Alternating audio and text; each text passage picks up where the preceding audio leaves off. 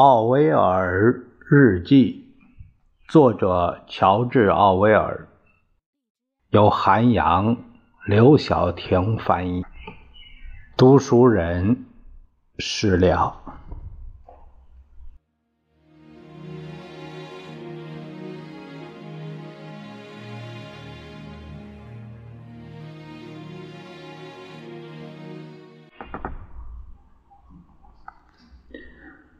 我们看下面一篇，是一九四二年五月十九日的日记。一句话，艾德里就像一条死鱼，只不过死而未僵罢了。一九四二年五月二十一日，据说莫洛托夫在伦敦，我并不相信。一九四二年五月二十二日。据说莫洛托夫不仅来到了伦敦，还签署了一份新英苏条约。下面有一个注解，说到啊，这个新英苏条约是一个关于苏英合作的二十年契约，与。一九四二年五月二十九日，在伦敦正式签署。呃，不过这是从瓦尔堡那里听来的，他时而过于乐观，时而又过于悲观，总是相信戏剧性巨变即将到来。如果他所说属实，这对英国广播公司来说是天赐良机。因为素材就会变得非常丰富了。毕竟现在想找新闻素材越来越难，除了苏联的前线战争，没有其他事。而且无论是从苏联传来的消息，还是从德国传来的，都愈发虚假了。我真希望自己能空出一周的时间，好好整理一下过去一年苏联和德国的新闻报道。统计他们的各种宣传主张，我敢说，根据他们的报道，德国已经杀死了一千万苏军，而苏联已经入侵大西洋地区了。一九四二年五月二十七日，以下内容摘自一九四二年五月二十六日《每日快报》的报道：开罗州为了不让。繁琐拖拉的事办事程序妨碍中东地区战争进程。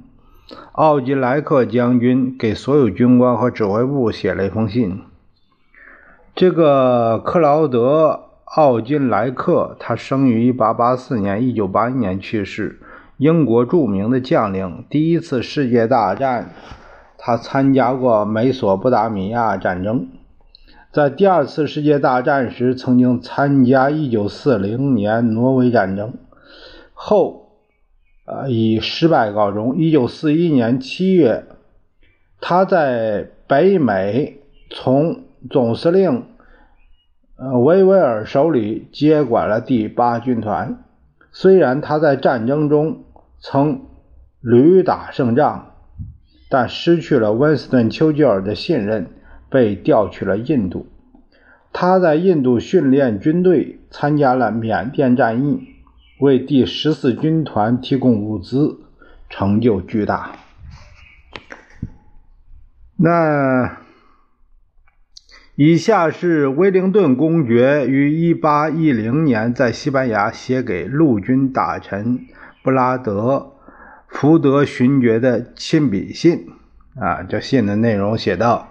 阁下，如果我要给大量包围着我的无用信件回信，那就没办法处理真正重要的战事了。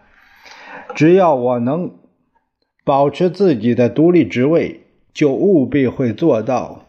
在我指挥下的军官不会因为忙于处理您办公室里那些无用的公文而忽视自己的首要职责——训练自己手底下的士兵。奥金莱克将军继续写道：“我知道这与您无关，但请您务必保证这不会发生在您或者您手下的任何一个人身上。报纸上登出了这封信，广播里也有提及，但事实上，现如今毕竟没有人敢像这样对陆军部的人说话了。有更多的传言说莫洛托夫在伦敦，报纸上也出现了奇怪的段落，暗示这个可能性是真的，当然没提到名字。一九四二年五月三十日。我几乎每天都能在摄政街附近看到一个身材矮小、年纪很大、皮肤发黄的日本人。他看上去像是个饱受苦难的猴子一样，慢吞吞地跟在一个大个的警察后面。有时他会很严肃地谈话。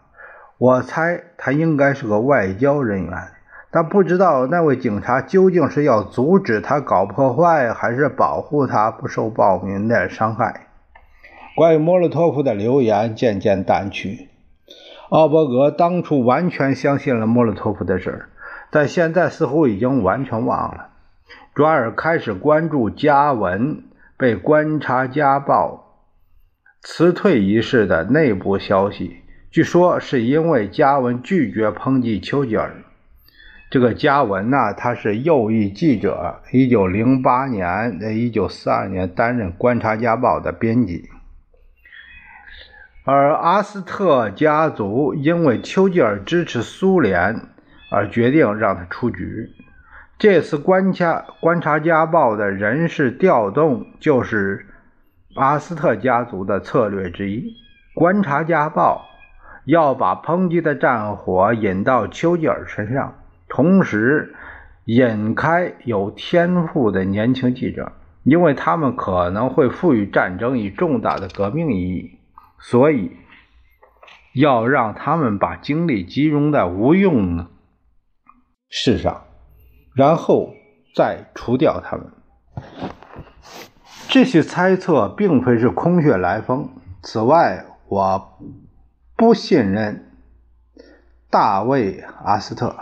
这个大卫·阿斯特呀，他是一九一二年呃出生，二零零一年去世的。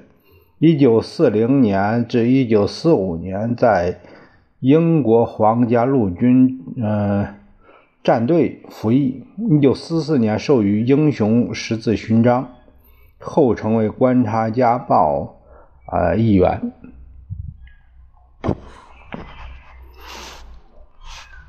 任何类似的事情，啊，大卫·阿斯特都掺和。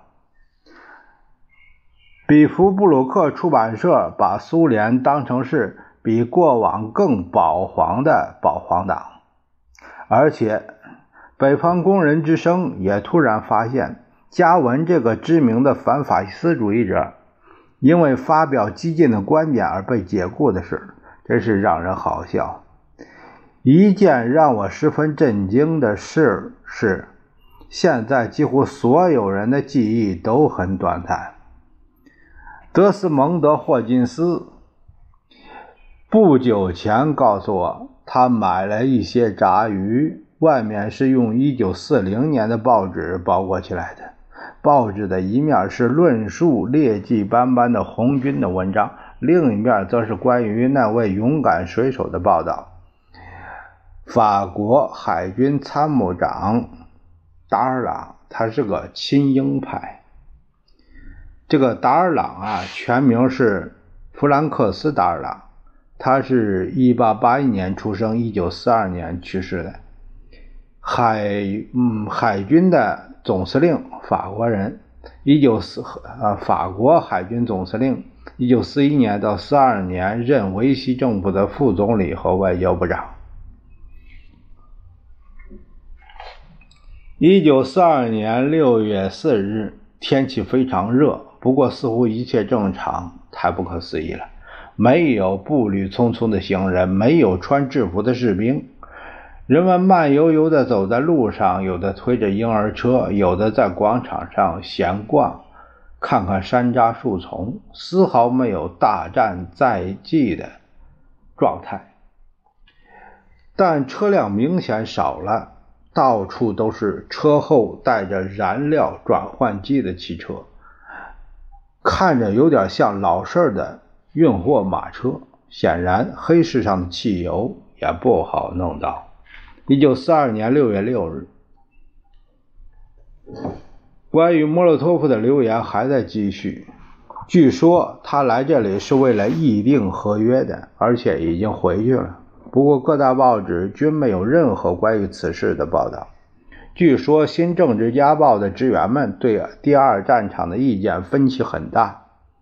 金斯利·马丁过去一年一直嚷嚷着我们应该立即开辟第二战场，现在反而临阵退缩了。他说。现在大家都说没法信任士兵，他们会在军官们的背后开黑枪。之前的战争进行过程中，总有人挑拨士兵与军官之间的关系。那在我看来，如果能够筹集到足够多的船只，第二战场是一定要开辟的。一九四二年六月七日。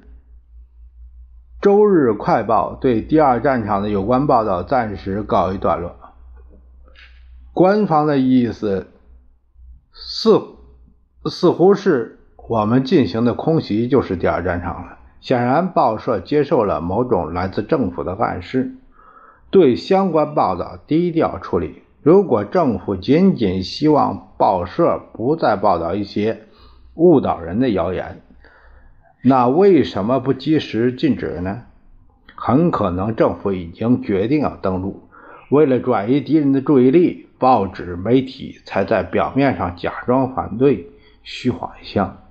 在谎言交织的生活中，更显易见的说法，恰恰是最令人怀疑的。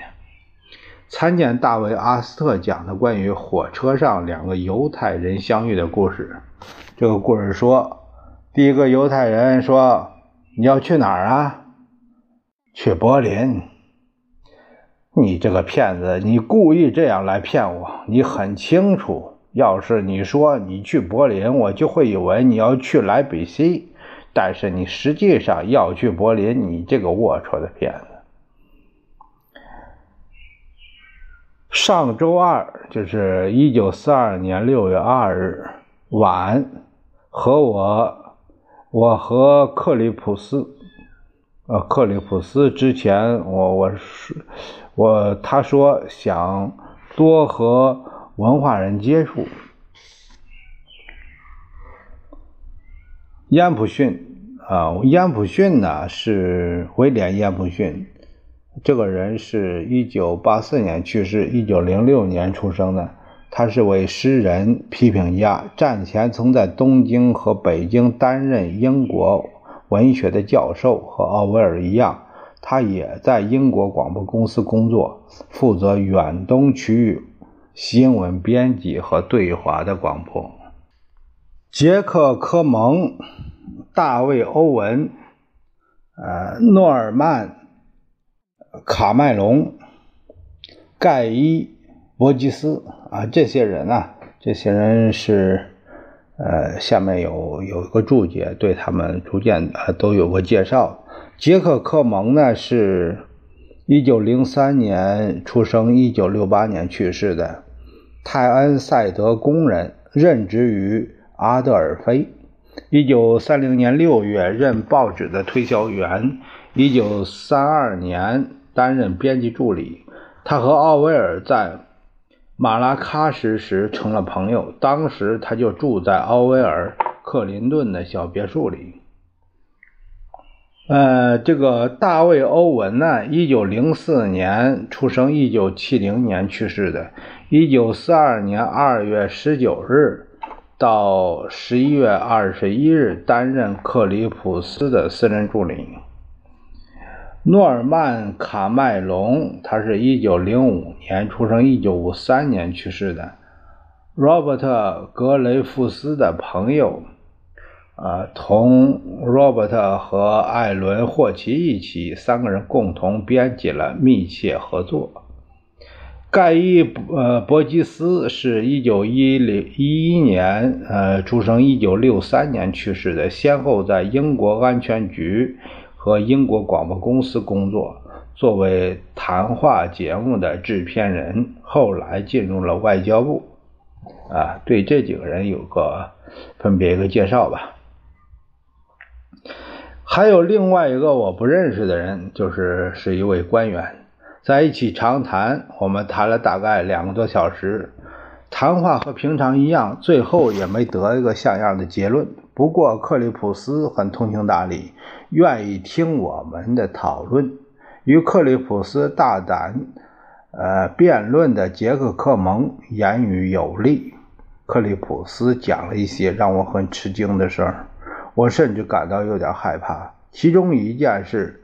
许多有头脸的人都坚信战争将在十月份结束，也就是说，那时德国人就会投降。作为旁观者，我认为这事儿简单直接的说就是一场灾难。因为如果这场战争能如此轻易取胜，那么美国又怎么会社会动荡？美国的百万富翁们怎么会做出改变呢？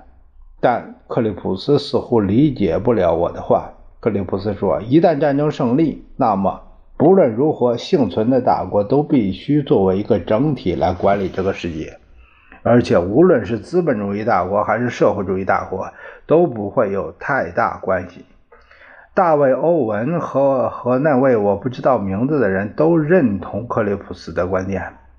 我知道。我反对官方的意见，他们将一切都归咎于管理问题，而且从某种程度上说，他们自己甚至意识不到这一点。就是如果某个集团的经济利益受到威胁，那么其公德心也就不复存在。对于某这些人的基本假设是，大家都希望世界可以正常运转。因此，每个人都会尽一份力。大多数人根本没有意识到，掌权的官员们根本不在乎这个世界，他们只想着如何让自己的利益最大化。我不禁意识到，克里普斯已经意识到了这一点。对于克里普斯来说啊，下边有个注解说，他不太可能会。在这样一个私人访谈中说出自己的想法，不过他提出的观点实在是有趣极了。这是作者一个备注：无关金钱利益，无关阿谀奉承，无关权力名利，他可能真的不在乎这些。这样做仅仅是出于自身的责任感，而责任感会让人自然而然地变得胆怯。此外，一旦你掌权，视角就会缩小。就像鸟的视角和蠕虫的视角一样，他们都看得不真切。温特林厄姆不承认自己是托马斯·雷恩巴勒，我想，也许他真的不是。如果不是温特林厄姆，那可能会是温斯特勋爵。这个温斯特勋爵啊，他是一八八五年出生，一九六一年去世的英国政治家。一九二三年到一九二四年担任英国自民自由民主党的国会议员。一九四零年五月到四一年十二月在海军部任职。啊，是这个人。一九四二年六月十日，在英国广播公司，只有早上六点到八点才能听到歌声。那时，清洁女工们。正在工作，大批清洁女工几乎同时到达公司，坐在接待大厅等着发扫帚，吵吵闹闹，就像店里的鹦鹉。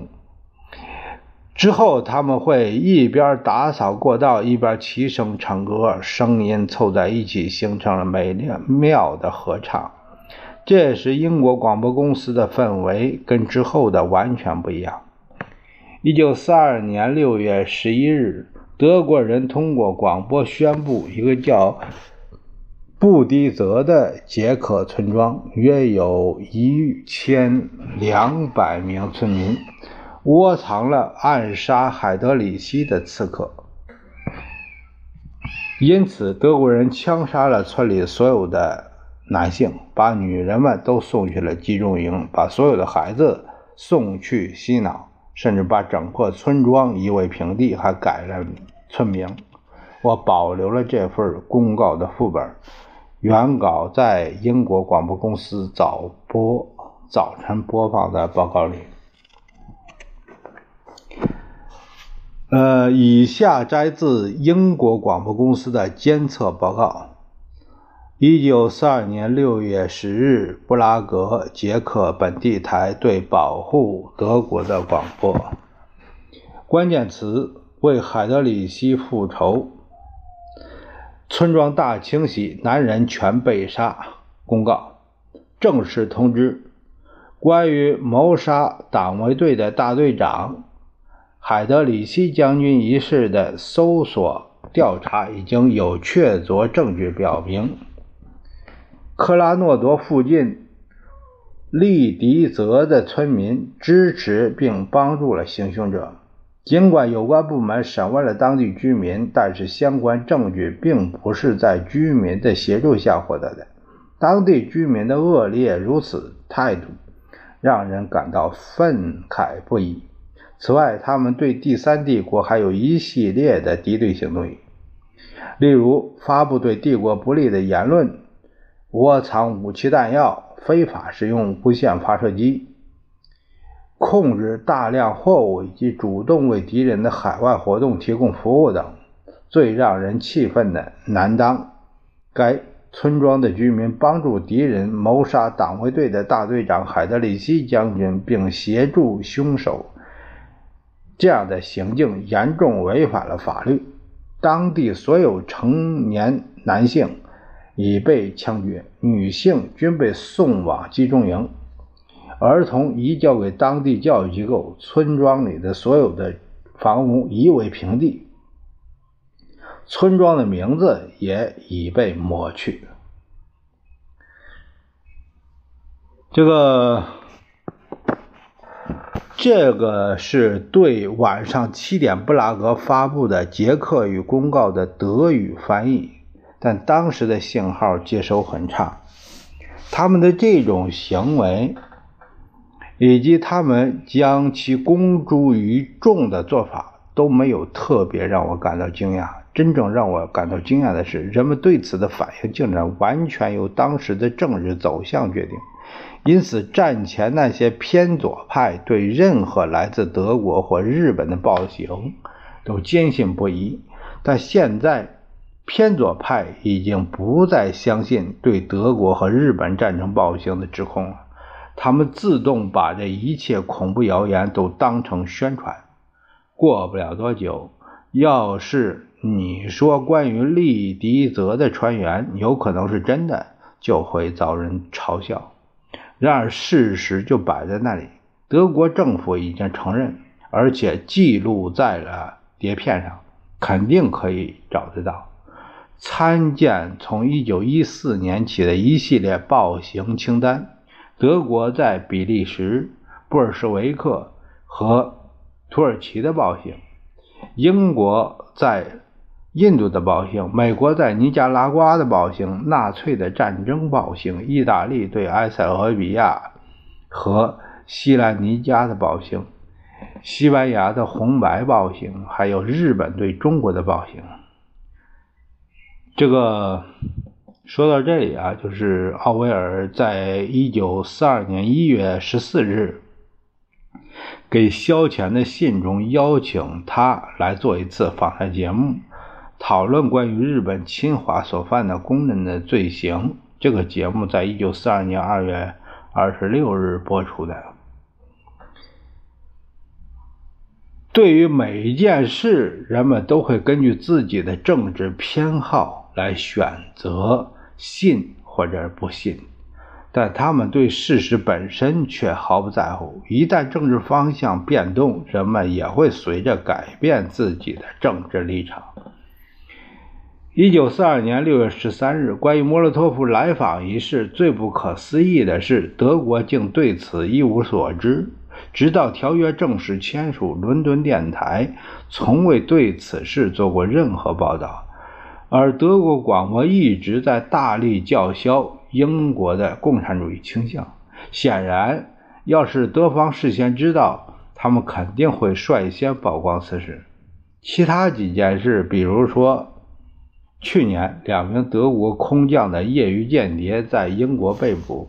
他们的手提箱里装着便携式的无线发射机和德国香肠，也说明德国在英国的间谍网络也不过如此。以下的四份报纸的新闻剪辑的一个是摘自1942年6月12日的《论坛报》关于威廉姆·海洛死亡的消息。这个威廉姆·海洛啊，是一八八八年出生，一九四二年去世的左翼记者、作家。一九零三年的一九三零年任《每日先驱报》的编辑，随后进入了奥当斯出版社担任助理执行编辑。一九三七年成为《先驱报》的《先驱论坛办》的《论坛报》的编辑。这个人。